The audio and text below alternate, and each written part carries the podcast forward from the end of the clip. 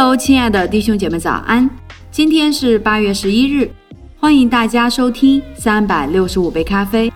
今天我们将继续分享第十九章的内容，我们将开始第六个主题：敬拜与赞美。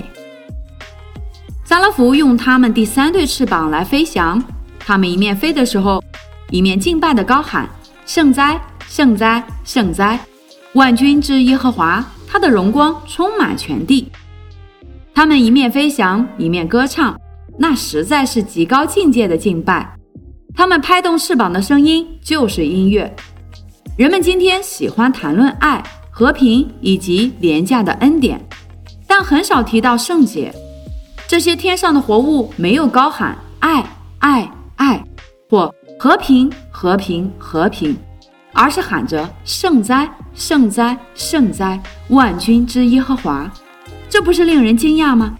赞美的极点和最高形式的敬拜，常与神的圣洁和荣耀连在一起。这些天使怎能说全地都充满神的荣耀呢？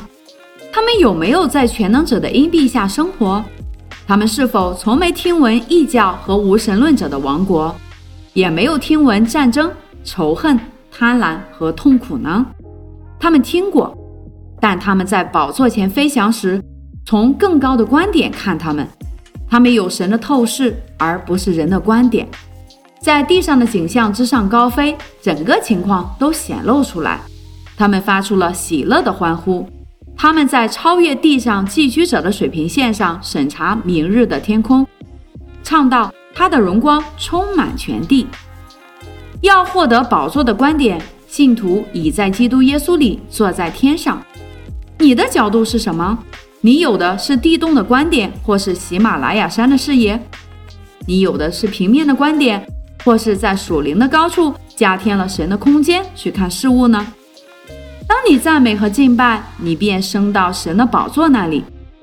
赞美能提升你，怀疑和埋怨注满脚上，用铅造的靴子。代替了歌唱的翅膀，在敬拜中，我们默想宝座主的能力和他的圣洁。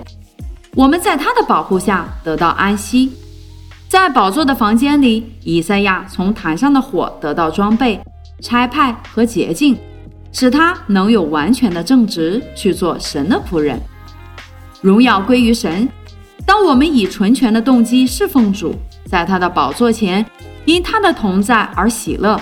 我们是不可征服和牢不可破的。当我们失去对神的敬畏，麻烦便开始产生。但借着敬拜，我们被提升到第三度空间，我们的品格和我们的心便装上了盔甲。所以，亲爱的弟兄姐妹们，通过今天的分享，我们知道，赞美敬拜会让我们的心被保守，赞美敬拜会提升我们到神的宝座前。所以，不管我们遇到什么问题，遇到什么环境，用赞美敬拜代替我们的埋怨，用赞美敬拜代替我们的灰心吧。祝福大家，以马内利。